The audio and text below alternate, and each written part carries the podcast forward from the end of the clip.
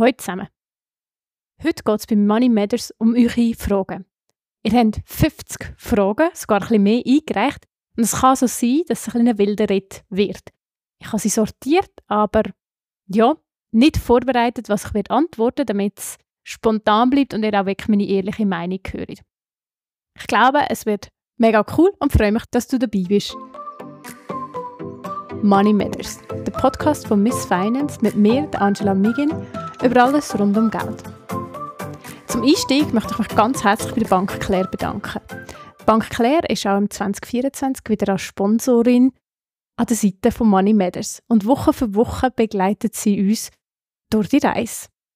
Wie du schon gehört hast, geht es in dieser Folge um eure Fragen. Ihr könnt die vorab per Instagram einreichen und das wird so funktionieren, dass ich die meisten selber vorlese, aber doch auch drei, vier Frauen haben sich gemeldet, die ihre selber vorgelesen haben und somit ähm, die direkt anonym trotzdem von der Person, die sie gefragt hat. Eingeteilt habe ich die verschiedenen Fragen in persönliches, finanzielles, mein Portfolio und allgemeine Finanzfragen. Und ich glaube, man fängt einfach gerade mit dem Persönlichen an. Jetzt überlege ich mir gerade, ob das eine gute Idee ist. Aber ich glaube mal, das könnte man so machen. Und zwar äh, ist die erste Frage, was mein grösstes Business Learning war. Hm, und ich würde sagen, das war, oder nach wie vor, nicht unter dem Wert verkaufen. Äh, ganz viele Leute finden toll, was du machst und möchten, dass du möglichst gratis irgendwo herkommst und gratis schaffst, damit sie mehr verdienen oder damit einfach ihr System funktioniert. Und für mich war es mega schwierig und ein riesiger Glaubenssatz, der mich nach wie vor immer wieder begleitet oder einholt, dass äh, man ja nicht Spass haben quasi und Geld verdienen. Also ich mache es ja gerne und dann auch das, ja, du machst es ja sowieso und äh, dann machst du doch einfach einiges mehr dafür bei mir. Äh, das ist etwas, wo ich mir schon nach wie vor ähm, immer wieder muss sagen, dass eigentlich das nicht so funktioniert und ist sicher auch Grund, warum ich nach wie vor, obwohl es letztes Jahr schon mein Vorsatz war, nicht immer so viel zu arbeiten, nach wie vor ein bisschen mehr machen, als ich eigentlich möchte. Weil ich dann eben wieder das eine oder andere dazwischen schiebe und ich muss sagen, wir Frauen müssen da vielleicht auch noch so ein bisschen zueinander halten. Wir haben Tendenz, ganz viel gratis zu machen. Und gerade so Frauenorganisationen machen nach wie vor sehr, sehr viel, sehr günstig bis gratis, was mega cool ist eigentlich. Aber dann sind es wieder Frauen, die gratis an die Vorträge kommen. Und die meisten Männer würden das so etwas nicht machen. Und dann nachher ist es einfach äh, so, ja, ein ewiger Kreislauf. Die nächste Frage war, was meine drei Highlights von 2023 sind, beruflich und privat. Ich habe manchmal mega Mühe, beruflich und privat überhaupt noch so zu trennen strikt, weil es natürlich viele Sachen gibt, die eben so in der Persönlichkeitsentwicklung sind, die so über, ineinander übergehen. Also ich glaube, eben, ich habe es vorhin gesagt, es, das mit dem sich nicht unter dem Wert verkaufen begleitet mich noch, aber ich habe 2023 definitiv schon viel öfters Nein gesagt. Oder ähm, den Preis verlangt, den ich eigentlich fair finde und es hat dann auch funktioniert. Das ist für mich ein mega, mega grosses Highlight und ein gutes Learning gewesen. Dann nachher äh, habe ich natürlich mega coole Sachen dürfen machen.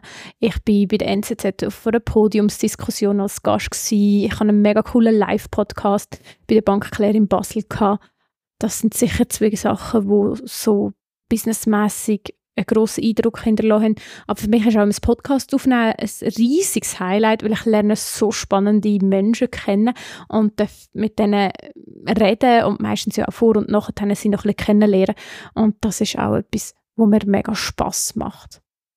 Privat ähm, habe ich ein Highlight sicher, dass ich schöne Ferien hatte. Ähm, sicher zwei Trips, die sehr schön waren. Ähm, ich bin im Sommer in einem mega, mega schönen Hotel in Österreich und habe mir es gut gehen und ich liebe Österreich, österreichisches Essen.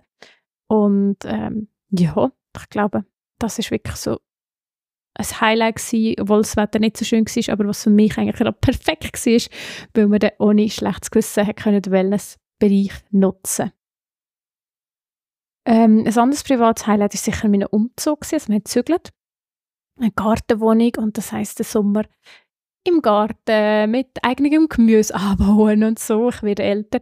Äh, ist auch mega, mega cool gewesen und hat mir viel Spaß gemacht.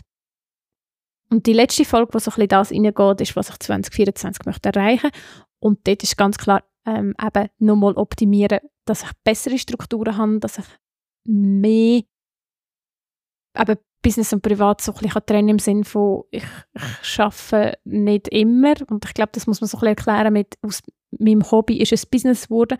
Das heißt, ich habe am Anfang immer am Abend äh, Nacht und am Wochenende geschafft und somit ist es für mich einfach normal.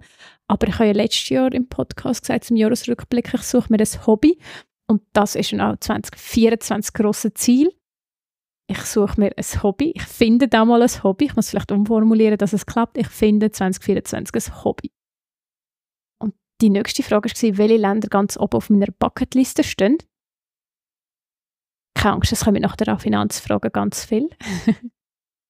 Und ich muss wirklich sagen, aktuell keins. Das klingt jetzt vielleicht ein bisschen komisch, aber ich bin in letzter Zeit eher an Ort, wo ich vorher schon mal war, wo mir sehr gut gefallen haben und ich eine Verbindung habe. Für mich ist so Kapstadt zum Beispiel so meine, meine Stadt, wo ich ankomme und mich wieder heim fühle. Ähm, dort werde ich sicher auch wieder her. Aber ich habe nicht mehr so wie früher die Liste und dort und dort möchte ich her. Ich habe das Gefühl, ich bin wirklich mega gerne auch daheim und ich bin unterwegs, aber es ist nicht mehr so, oh, und ich muss noch ans andere Ende der Welt und ich muss noch dort und dort durch. Jetzt muss man dazu sagen, ich habe im Reisebüro gearbeitet ein paar Jahre. Ich bin mega viel unterwegs gewesen, als ich jung war. Das klingt jetzt ein krass, aber als ich jünger war. Und ich hatte nachher einen Job, gehabt, also von 2017, nein, von 2015 bis kurz vor, vor der Pandemie, wo ich zweimal im Monat in, Städte, in verschiedenen Städten in Europa unterwegs war. Und somit Reisen für sich, also an und für sich, habe ich dann wie so ein bisschen genug gehabt, weil das ja doch immer relativ anstrengend ist. Und, und ja, ich bin wirklich viel unterwegs gewesen. Auch wenn es am Schluss dann immer die gleichen Städte sind. Aber ich glaube, das hat dann auch so ein bisschen meinen Reisehunger ein bisschen gestillt. Und ich bin nach wie vor mega gerne unterwegs, aber ich habe nicht mehr so das Gefühl, ich muss jeden Monat überall durch, was definitiv der Fall war, als ich jung war. Die nächste Frage höre ich dir gerade. Liebe Angela, welche Frage wirst du da gerne gestellt bekommen? Und was ist natürlich deine Antwort darauf? Danke vielmals. Ich liebe die Frage. Und zwar habe ich über die, obwohl ich sie so toll finde, am längsten müssen nachdenken. ich gehört, es hat auch gerade eine Pause gegeben. Ähm, und ich würde mich, glaube fragen, wie ich vor grossen Menschenmengen kann reden kann. Weil ich habe vor dem früher echt Schiss gehabt ich glaube, es ist auch etwas, wo viele Angst davor haben. Und, und ich aber inzwischen recht eine gute Strategie für mich entwickelt habe und die würde ich euch mega gerne weitergeben. Vielleicht hilft sie jemandem und wenn es nur bei einem Vortrag vor der Klasse ist oder bei einer Weiterbildung. Mir hilft es sehr, wenn ich gut vorbereitet bin. Das ist so Punkt 1. Gut vorbereitet, ich weiß, was ich sagen will. Es ist vielleicht fast ein bisschen ähm, detailliert, aber ich überlege mir, was ist meine Message? Was sind die Punkte, die angesprochen werden und was möchte ich dazu sagen? Im Normalfall muss ich jetzt auch sagen, das sind ja Themen, wo ich sattelfest bin, wo ich viel dazu zu sagen habe. Und durch das ähm, ist jetzt nicht mega Recherche notwendig, aber so, also mal manchmal auch, aber im Normalfall eigentlich nicht. Aber einfach, dass ich weiß, was auf mich zukommt und ich überlege auch ganz genau, was ist für ein Publikum da und woran ist das Publikum genau interessiert. Und dann bereite ich halt das auch so dementsprechend vor und überlege mir vielleicht eben auch, genau die Sachen, die ich schon möchte sagen, wenn es jetzt ein bisschen freiere Sachen ist, wie eine Panel-Diskussion oder so. Und wenn ich aber wirklich einen Vortrag in Anführungs- und Schlusszeichen halte, dann mache man Karten mit dem Text oder mit Bullet Points, ähm, du fett anleuchten, die Sachen, die ich wirklich nicht will, vergessen Und zusätzlich beim Üben tue ich es mit Leuchtstift auch nochmal anmerken, bei den Sachen, wo ich wirklich das Gefühl habe, mal, das muss ich sagen. Und ich habe die Karten aber nicht will ich dann wirklich able ablesen, sondern damit ich meine Hände versorgt habe. Ich habe dann etwas in der Hand, da sieht man auch nicht, falls meine Hände ein bisschen zittern, was mir sowieso grundsätzlich viel passiert. Ich habe nicht so ruhige Hände. Ähm, das sind die versorgt. Ich habe etwas, um mich daran festzuhalten und ich habe auch nicht das Gefühl, ich weiß nicht, wodurch mit meinen Händen. Am Anfang ist es vielleicht auch ein bisschen komisch, dass man ja ab und zu ins Publikum schauen und das habe ich so ein gelöst, dass ich gerade knapp über das Publikum ans Ende vom Saal geschaut habe. Also einfach knapp über das Publikum wegschauen. Oder auf Plätze, die leer waren. Und ich glaube, mit der Zeit äh, geht das einfacher, dass man vielleicht mal so ein bisschen den Blick wandern Was ich nach wie vor nicht unbedingt mache, ist jemandem direkt in die Augen zu schauen ähm, oder zu fest mir überlegen, wie reagiert das Publikum, sondern das eher so ein bisschen scannermässig machen, halt nicht schnell mit dem Kopf, aber so, ähm, dass man Verbindung oder dass sie ähm, das Gefühl haben, man ist nicht ein Roboter.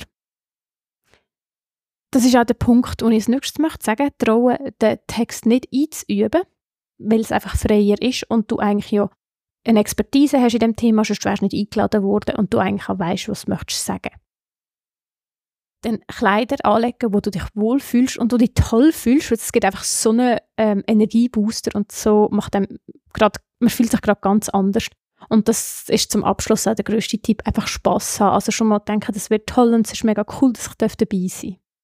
Dann, wie reagiert mein näheres Umfeld auf meine Offenheit auf Social Media zum Thema Finanzen. Ich glaube, das muss man ein bisschen unterscheiden zwischen welches Umfeld. Also ich meine, private Sachen, wo andere Leute involviert sind, ähm, gebe ich ja eigentlich nicht preis. Also es geht immer um mein Geld und nicht irgendwie um das von Leuten, die mir nahestehen oder die vielleicht mit mir verheiratet sind.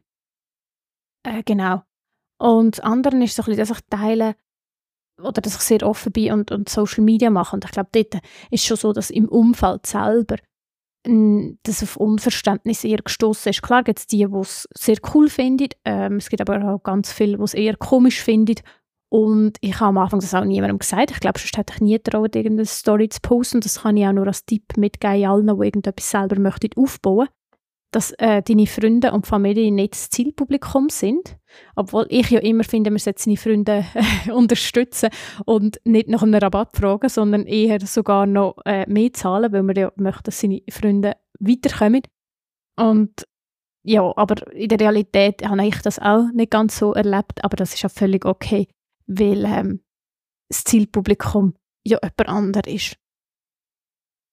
Dann sind zwei Fragen gekommen, oder mehrere Fragen zur Produktion des Podcasts. Die erste ist, ob ich Sachen rausschneide. Ich schneide den Podcast, aber eigentlich nur so, dass man, wenn man sich dazwischen abspricht oder äh, wenn man sich verhaspelt hat, dass ich diese Sachen rausnehme, dass es für euch angenehmer ist zum Hören. Das Schneiden geht unterschiedlich lang, je nachdem, wie die Person gesprochen hat oder auch, ähm, ob man, also, wenn man sich abspricht, das ist eigentlich nicht so das Problem, aber es gibt natürlich solche, die manchmal mehrmals, sagen wir sehr so, M sagen. Und wenn jemand sehr viel M sagt, ist das auch etwas, was ich so ein bisschen anpasse. Aber ich tue nicht wie ähm, zum Beispiel das SRF in den Podcasts so, also das merkt ihr ja auch, Aussagen zusammenschneiden oder so. Sondern es ist eigentlich ein natürliches Gespräch wo wir halt einfach im Vorfeld abgesprochen haben, um was, über was wir reden. Und die letzte Frage zu dem Thema Podcast, bevor wir zu den Finanzen gehen, ist, ob ich manchmal auch nicht mit Aussagen von meinen Interviewpartnern übereinstimme und was ich dann mache. Und ja, es kann manchmal sein, dass ich natürlich nicht eins zu eins genau das Gleiche denke. Ähm, ich mache dann, dass es, oh, dass ich sagen, oder es könnte auch so und so sein, also dass meine Meinung schon probiere einzubringen, aber nicht jetzt die Person korrigieren oder so. Und ganz oft bei den Finanzen ist es ja einfach so, dass es auch viele verschiedene Meinungen gibt, es gibt viele verschiedene Lebensanschauungen. Und ich glaube, dazu ist ja der Podcast auch da, dass man die teilt und dann das mitnimmt, jede Person das kann mitnehmen, was für sie stimmt. Also und dazu muss man auch sagen, ich habe noch nie jemanden gehabt, und ich irgendwie so gedacht, oh nein, das stimmt jetzt komplett nicht, was die sagt, oder ich habe ganz eine andere Meinung. Ähm, das ist noch nie vorgekommen, nein. Aber das hat vielleicht auch damit zu tun, dass ich ja weiss, wer ich aussuchen und einladen. Genau, neuer Themenblock, Finanzen allgemein. Jemand fragt, ich bin ganz neu im Thema Finanzen, wo fange ich an? Ich glaube, Podcast hören ist nicht so eine schlechte Idee. Es gibt so fast allen Themen schon Erfolg. Ich möchte jetzt heute nicht die ganze Zeit immer auf andere Folgen verweisen, weil das ist ja früher ein langweilig. Darum nehme ich auch nur die rein, die man wirklich so jetzt in einer Q&A-Form beantworten kann. Aber ich glaube, jetzt so, wovon kannst du mal bei dir selber, also wo geht dein Geld durch, tracken, was deine Ausgaben sind, mit den Einnahmen vergleichen, das Budget erstellen wenn du das hast, mal schauen, wie viel könntest du auf die Seite legen, wie stehst deine Altersvorsorge da, zahlst du in Säule 3 ein, wie viel Gebühren zahlst du für die Sachen, wie viel Gebühren zahlst du für dein Bankkonto, also so ein bisschen die Optimierung rein, vom, von der Bestandesaufnahme zur Optimierung. Und nach der Optimierung kommt dann eigentlich der Punkt, wo man auch schauen kann, okay, ich kann investieren oder eben es geht noch ein Zeitchen, bis ich kann investieren kann. Es braucht ja dann auch noch den Notgroschen. Ähm, ja, und der Notgroschen ist dann eben auch gerade die nächste Frage, aber ihr hört sie gerade. Findest du wichtig, dass ich einen Notgroschen habe, bevor dass ich in die dritte Säule einzahle? Ein Notgroschen braucht es meiner Meinung nach, ja. Das ist das Geld, das dich sicher haltet oder wo du kannst verwenden, wenn irgendetwas Unvorhergesehenes eintrifft. Sagen wir, äh, du weißt zwar, du brauchst in zwei, drei Jahren ein neues Auto und sparst für das, aber dein Auto hat eine Panne heute und sie sagen dir, es ist total schade und du brauchst jetzt ein neues Auto. Und wenn du dann schon in Säule 3a eingezahlt hast, dann ist das Geld blockiert. Das kannst du ja nicht rausholen, außer du gehst ins Ausland oder möchtest Wohneigentum, wo du selber bewohnst, erwerben. Und somit finde ich das ein bisschen tricky, dann in Säule 3a einzuzahlen, weil ich immer finde, das ist schon eine gute Sache, aber da muss ich sagen, ja, wenn dann irgendetwas Unvorhergesehenes passiert, ist das Geld blockiert. Und das Gleiche gilt ja auch bei der Börse, dass man den Notgroschen haben dass man nicht muss Geld zu einem schlechten Zeitpunkt oder die Investitionen zu einem schlechten Zeitpunkt verkaufen damit man eben das Geld kann für den Notfall brauchen Dann ist die Frage, wie kann man investieren, wie bei Frankly, wenn man über die Säule 3a raus genauso möchte investieren. Da gibt es andere Robo-Advisor, die das ähnlich machen.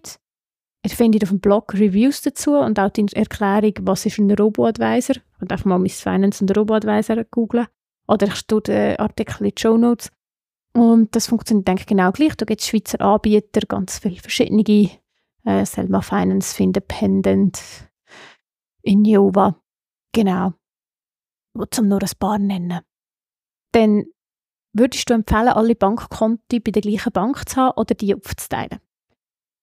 Da würde ich sagen, aufteilen, wenn es über 100'000 Franken ist, weil einfach die Einlagensicherung bis 100'000 Franken greift. Und wenn du Cash hast, wo mehr als 100, also mehr als 100'000 Franken Cash hast, dann nachher würde ich das auf verschiedene Banken verteilen. Klar, es ist nicht sehr oft, dass eine Bank Konkurs geht, aber wir haben jetzt doch auch gemerkt, es kann zu Turbulenzen kommen.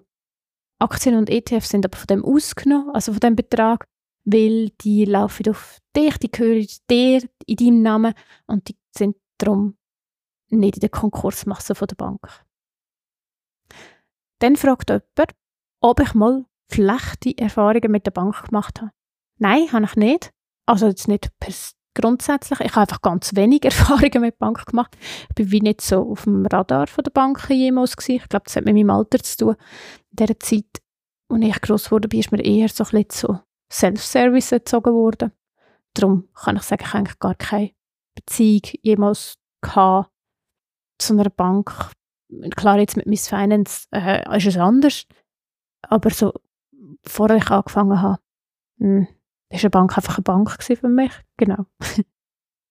Dann ist die Frage, wo ich mein Hauptkonto habe, also das mit dem meisten flüssigen Geld. Das ist bei Zack. Das ist von der Bank Claire, ein digitales Konto, das ihr über die App könnt steuern Mit dem Code ZACK-50 kommt ihr 50 Franken Startkapital über. Wenn ihr es ausprobieren wollt, könnt ihr einfach die App abladen. In der Basisversion ist es komplett kostenlos. Ich nutze die, komme mit der Tiptop durch alle alltäglichen Geschäfte, Bankgeschäfte. Ja, und kann das eigentlich so empfehlen.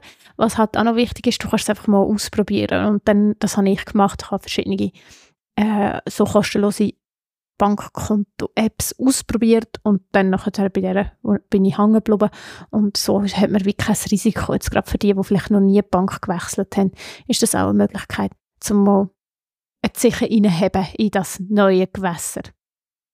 Dann ist eine Frage, ob es Sinn macht, dem eigenen Partner ein Darlehen zu geben. Ich wäre da sehr vorsichtig. Und zwar aus dem Grund, dass das Beziehungsdynamik sehr fest kann ändern kann, weil es gibt einer Person mehr Macht, weil Geld hat immer auch eine Verschiebung von der Verhältnis, was nach sich zieht. Und auch wenn er das festhaltet und Dokumente macht und Unterschriften gegenseitig leistet, finde ich, der Partner ist nicht die richtige Person, um das Geld geben. Ich finde, es ist noch mal etwas anderes, wenn es jetzt zum Beispiel für eine Weiterbildung wäre. Das ist jetzt nicht spezifiziert, für was es ist. Ähm, die könnte, könnte ich es mir noch ethischer vorstellen, aber ich meine, wenn es so für ein Auto oder irgendetwas ist, dann finde ich schon, es ist nicht so eine gute Dynamik und ja, also ich würde jetzt nicht in der Beziehung aufladen, ich persönlich, aber ja, Moller hat nach meiner Meinung gefragt, also somit, das ist sie. Dann fragt jemand, dass sie einen Fonds hat, wo ihr der Versicherungsmann vermittelt hat, wo sie nicht ganz sicher ist, wie man den auflösen kann, wo sie nicht zufrieden ist und ob sie einfach nicht mehr einzahlen soll. Momentan ist der Fonds auch noch im Minus. Grundsätzlich dort immer Kontakt aufnehmen mit dem Anbieter. Ich habe mal für mich selber ausgerechnet, als ich in so einer Situation war, wie viel habe ich eingezahlt, was ist die Prognose, also bei dem Fall geht es um einen Lebensversicherungsfonds, muss man sagen. Was ist die Prognose, dass sie dann auszahlen, wenn ich pensioniert bin? Das ist Verhältnis gestellt mit meinen Einzahlungen und auch nochmal geschaut, eben, was kommt an der Börse raus. Wenn ich verhalte, ähm, kann nicht die 7% angenommen, die die Börse durchschnittlich pro Jahr macht, aber wenn ich halt das würde machen. Schlussendlich müsst ihr meistens wirklich sehr genau nachfragen, damit ihr alle Antworten bekommt, wie ihr sie wollt, aber das lohnt sich halt wirklich und ist wirklich wieder super individuell. Es kommt darauf ab, wenn sie die Police abgeschlossen haben, was der Zweck ist, was versichert werden soll, soll wie eure Lebenssituation ist, gibt es Kinder, gibt es Immobilien. Das sind ganz viele Faktoren. Und wir kommen zum Investieren. Das ist die Sache, die ihr aktuell am meisten Fragen habt. Und ich muss dazu wirklich sagen, es ist ein bisschen typisch, weil man weiß ja so ein bisschen, dass der Mensch ein Herdentier ist und die Börse ist gut gelaufen im November und Dezember und darum ist auch das Interesse wieder gestiegen zum Mitmachen. Ich kann wieder nicht einen kompletten Ablauf geben, was, wie er jetzt genau einsteigen soll. Ich habe einen Kurs, wo man das machen kann. Ich tue die Warteliste verlinken, wo man eben ähm, ja, es gibt verschiedene Sachen, entweder von null bis Aktien und ETF oder auch für die, die nur ETFs lernen, wo man ähm, sich dort kann registrieren unverbindlich und die Info bekommt, wenn ich es wieder durchführe. Die gibt es nicht immer und darum ähm, ist der erste Ort, wo ich informiere, wenn sie sie geben, geht die Warteliste. Und dann ist es so, dass es auch eine Podcast-Folge gibt, wo ihr mal nachhören könnt, wie ich heute würde mit dem Investieren, wenn ich nochmal anfangen würde. Das ist Folge 65. Und dort können wir eigentlich ähm, auch mal so Einblick über, was die wichtigen Schritte sind. Dann hat jemand geschrieben, dass sie 15.000 Franken auf dem Sparkonto hat, wo kaum verzinst werden und dass sie sich überlegt, den Betrag zu investieren, ob sie das einmalig soll investieren oder über mehrere Monate und ob es besser wäre, zuzuwarten und einfach warten, bis die Börse wieder tief ist. Da zum letzten Punkt kann ich sagen, man weiß halt nie, wenn es hoch und tief ist und wie es weitergeht. Und grundsätzlich ist jetzt immer ein guter Zeitpunkt. Wenn das Risiko aber zu hoch ist, dann kannst du schrittweise einsteigen, wie du es beschrieben hast. Dann kommst du auf einen Durchschnittskosteneffekt. Das hat den Vorteil, dass du zu hohen Preisen einkaufst, aber auch zu tiefen. Und wenn du jetzt wirklich gerade den schlechtesten Zeitpunkt verwünscht hättest, dann nachher könntest du schon nächsten Monat oder übernächsten Monat oder wenn auch immer es dann runtergeht, zu günstigeren Preisen weitere Anteile kaufen. Wenn man es aber rechnerisch sieht, und das ist ganz oft äh, berechnet wurde, nicht von mir, sondern in so Studien und von Experten und Expertinnen. Und sagen jetzt eigentlich, es ist besser, einmalig reinzugehen, weil einfach über die Zeit die Schwankungen keine Auswirkungen haben. Wir reden hier aber von Beträgen, die über 10 Jahre plus investiert werden. Wie immer bei mir langfristiges Investieren. Dann hat jemand gefragt, an wer man sich wenden kann, wenn man jemanden braucht, der einem beim Investieren hilft ähm, Bank oder eine unabhängige Person. Genau, Bank kann dir helfen, auch eine unabhängige Person. Ich finde es unabdingbar, dass du gleich dir ein gewisses Finanzwissen aneignest, was du wirst machen, wenn du da zulässt und mir auf folgst. Aber da geht es einfach darum, dass halt die Verantwortung nicht ausgelagert werden und dass du mit den Konsequenzen musst leben Und darum kannst du wie nur die richtigen Fragen stellen und die richtigen Entscheidungen treffen, wenn du wirklich voll informiert bist. Ähm, es kann dich aber sicher jemand unterstützen, eben genau das kann die Bank sein, unabhängige Finanzberater findest du aber auch zum Beispiel auf der Seite finfinder.ch. Du das auch in die Show Notes. Das ist eine Plattform, wo kannst du Ort eingeben und dann, was du brauchst und dann schlägt verschiedene Finanzberater und Beraterinnen vor. Die nächste Frage hörst du gerade? Liebe Angela, ich würde gerne von dir wissen, was deine Lieblingsinvestitionsmöglichkeiten sind und welche Investitionsmöglichkeiten du gar nicht gerne hättest. Danke. Vielmals. Ich finde das eine mega spannende Frage. Äh, Lieblingsinvestition ist vielleicht einfacher. Das sind aktuell schon so ein bisschen Sachanlagen. Und ihr wisst jetzt, ich investiere aber schon in ETF. Bei den Sachanlagen ist es so, dass ich es mega ähm, spannend gefunden habe, nachdem wir die Podcast-Folge aufgenommen haben, 73, wo es darum gegangen ist, dass man eben wirklich Handtaschen Jura oder in Lego kann investieren kann. Und ich finde es irgendwie noch so ein bisschen spannend und habe das letztes Jahr für mich entdeckt. Ähm, und sonst eben ganz klar ETF, wo ich weiß, dass ich eigentlich mit denen gut fahre. Und hasse Investitionsmöglichkeiten. Ja. Ich glaube, es variiert immer so ein bisschen.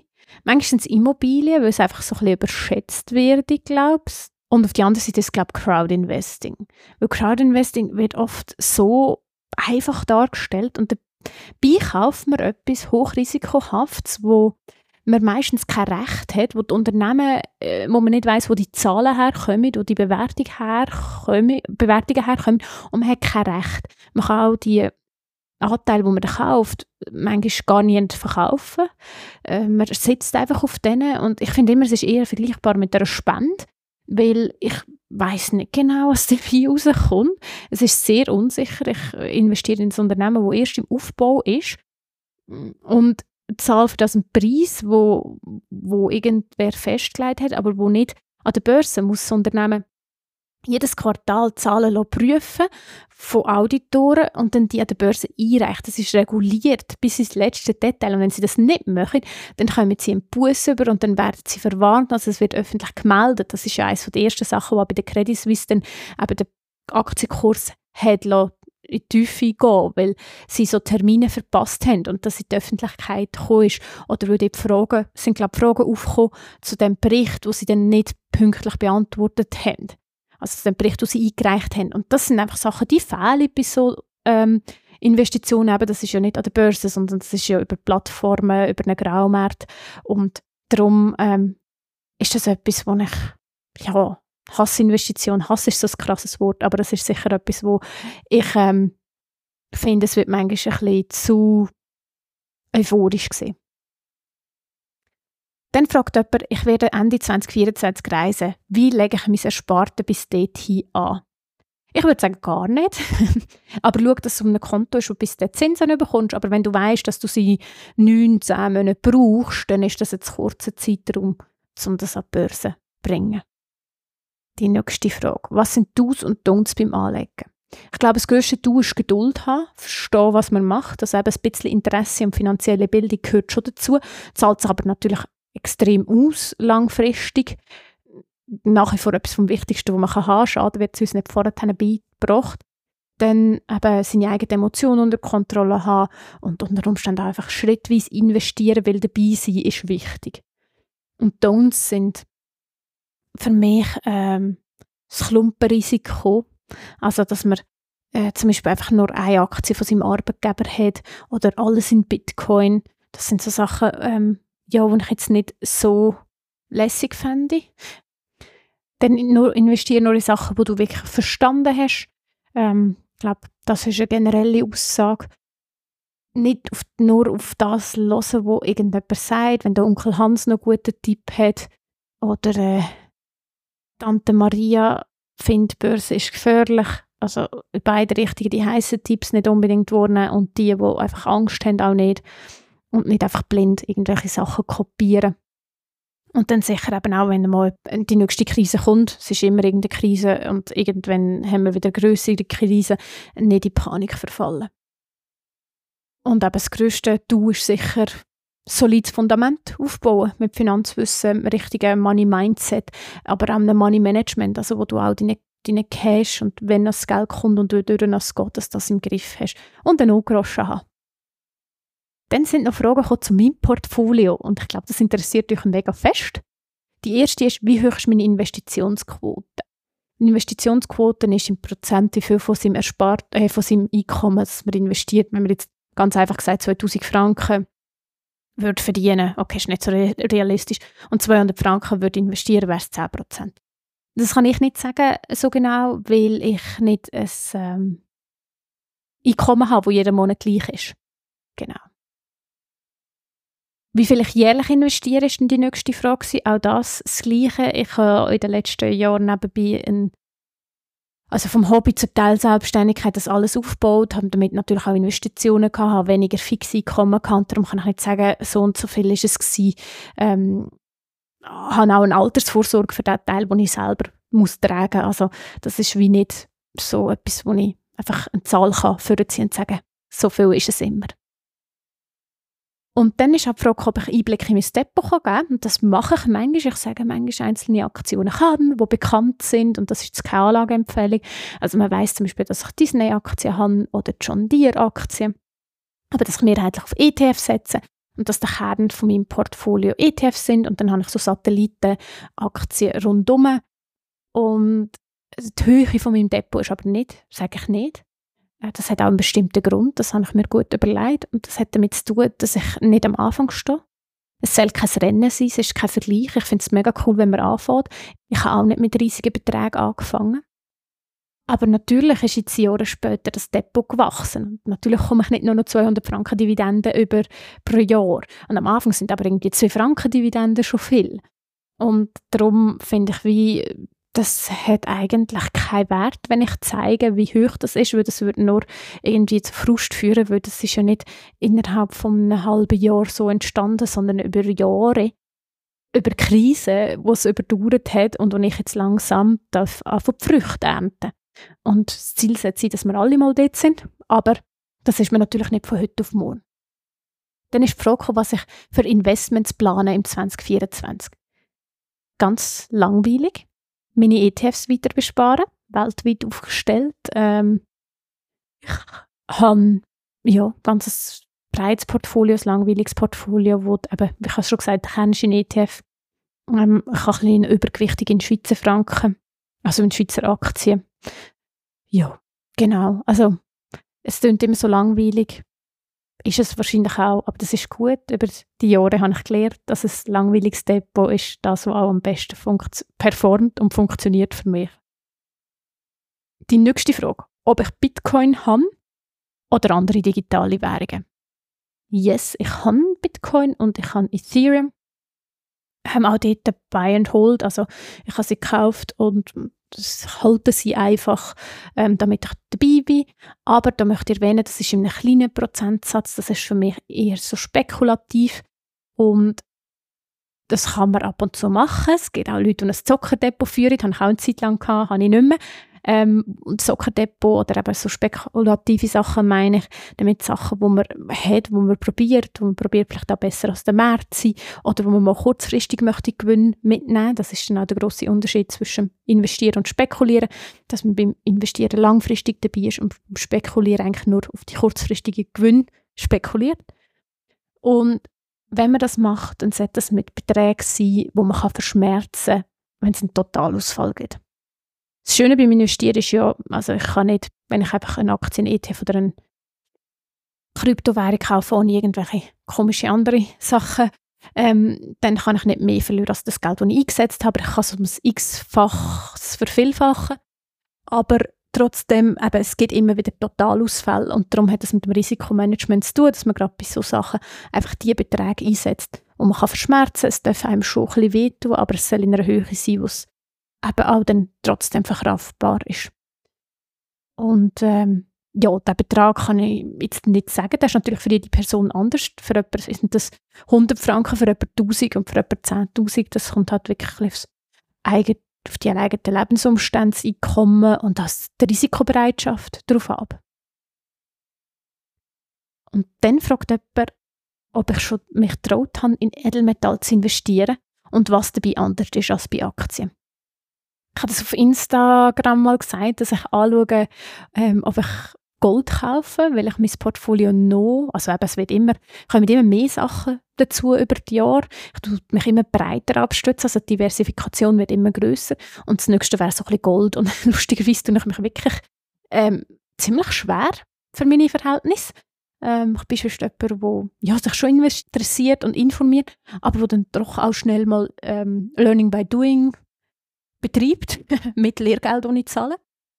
Und ja, dann, nachher, dann ist es so, dass ich wirklich ähm, ja, bis jetzt noch nicht so viel kann sagen weil ich eben so ein bisschen an diesen Punkt stehe, wie würde ich es kaufen, würde ich es dann wirklich physisch aufbewahren und wenn ich das würde machen, wo würde ich das machen, ähm, Bank, was die Gebühren zur Folge hat, daheim, wo es nicht sicher ist, kaufe ich es halt gleich als ETF oder kaufe ich es irgendwo, wo es dann eingelagert wird. Also bin wirklich noch nicht ganz, also ich bin weiter, aber ich bin noch nicht zu einer Entscheidung gekommen in diesem Prozess.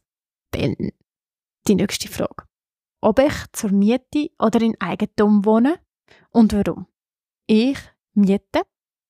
Und zwar, es ist ja schlussendlich eine Lifestyle-Entscheidung oftmals haben wir gehört, oh, mein Haus ist jetzt so, so viel wert und das und dieses, dann muss man auch den Zeitraum sehen. Die meisten haben dann irgendwie 30, vielleicht sogar 40 Jahre das Haus gehabt. Und wenn man schaut, was die Börse in 30 bis 40 Jahren macht, dann sind das auch extreme Sprünge nach oben gewesen. Jetzt, wenn wir die letzten 30, 40 Jahre zurückschauen, das ist auch sehr, sehr lukrativ gewesen.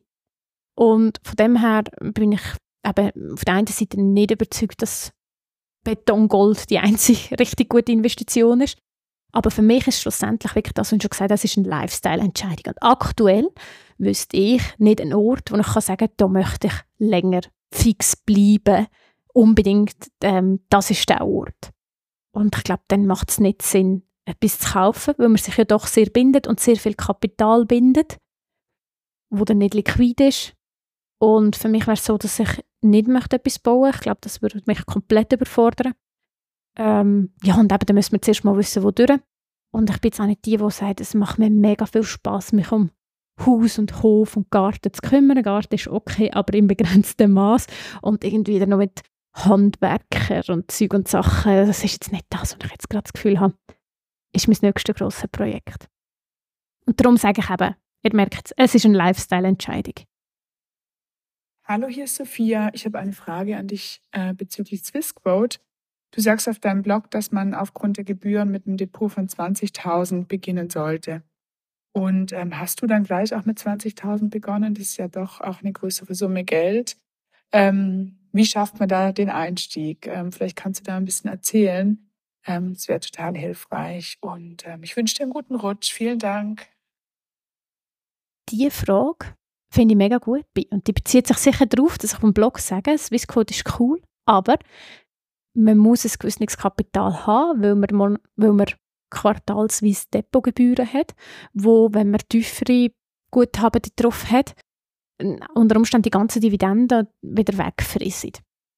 Und ich habe mal ausgerechnet, was ich so finde, würde sich lohnen und bei der FBI auf etwa 20'000 Franken kommen. So, es ist aber so, als ich angefangen habe, hat es noch keinen Anbieter gegeben, wo man ab 1 Franken oder ab 50 Franken können investieren Und darum ist es, wie gesagt, ich gar nicht so viele Optionen gehabt, wie es jetzt auf dem Markt gibt. Und gefühlt kommen ja auch ein paar Monate noch, kommt noch jemand dazu und das ist mega, mega cool. Und ich glaube, das braucht es auch, weil die Schweiz einfach im Vergleich äh, zum Ausland wahnsinnig teuer ist bei den Bankgebühren äh, fürs Investieren. Und das sich langsam verbessert. Darum, nein, ich bin nicht mit 20'000 Franken gestartet. Ich habe aber, und das ist vielleicht das grosse Aber, Geld auf der Seite gehabt und ich gewusst habe, das möchte ich noch investieren. Und ich bin schrittweise mit dem Betrag rein. Ich glaube, es sind 40'000 Franken gewesen. Und ich habe nicht von Anfang an gewusst, das soll alles gleich rein, aber ich habe gewusst, ähm, ich fange mit 10'000 Franken an. Und nachher ist es langfristiges Ziel, den Rest einmal zu investieren. Und von dem her ist das schon gegangen. Und ich habe ja gesagt, ähm, bei den Gebühren für eine Transaktion ähm, habe ich dort angenommen, dass man nicht mehr als 1% zahlen Und das habe ich am Anfang manchmal nicht eingehalten. Habe ich manchmal vielleicht ein bisschen mehr noch gezahlt. Ähm, ja, das ist nicht ganz perfekt, aber das sind ja einmalige Kosten, die dann halt weg sind, weder im Vergleich, wenn ich jetzt einen teuren aktiven Fonds hätte, wo man laufend Kosten generiert. Genau, aber da darum wirklich das Fazit.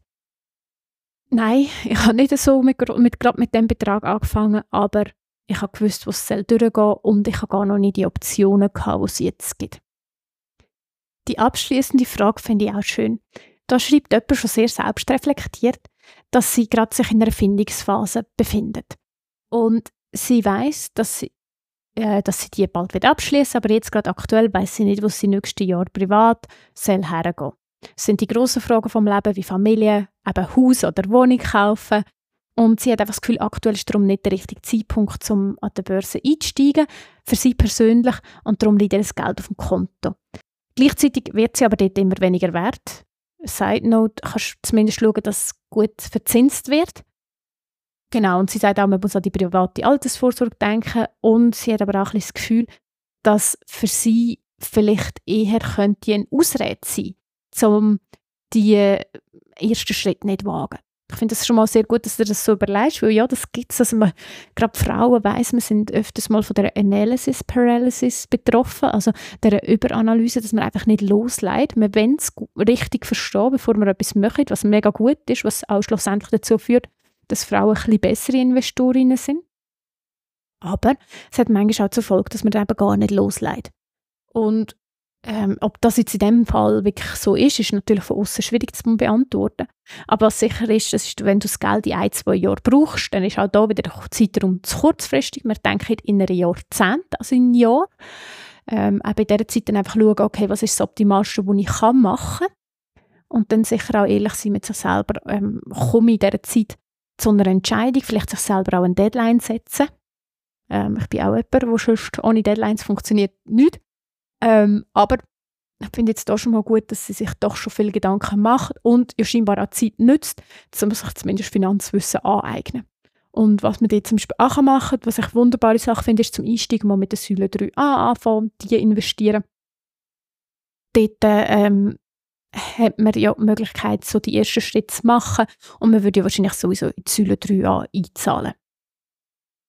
Das ist die erste etwas ungewöhnliche Folge von dieser Staffel. Die erste im 2024. Schön bist du bis jetzt dabei geblieben und hast mir zugelassen. Wenn du gerne so Q&A-Folgen öfters hättest, dann schreib mir doch eine Nachricht oder du es bei Spotify ähm, abstimmen. Ich habe eine Umfrage eingefügt, würde mich mega freuen und bin gespannt. Das ist jetzt das erste Mal in 86 Folgen, dass es das gegeben hat. Und ja, sonst wünsche ich dir eine gute Woche. Ab jetzt gibt es wieder jeden Montag am Morgen um 7 Uhr eine neue Folge. Und nächste Woche darf ich mit dem Mark Dittli, Chefredaktor von «The Market», darüber reden, was uns 2024 erwartet an der Börse, wie 2023 gelaufen ist und ganz allgemein, was man von Prognosen überhaupt halten darf. Tschüss zusammen!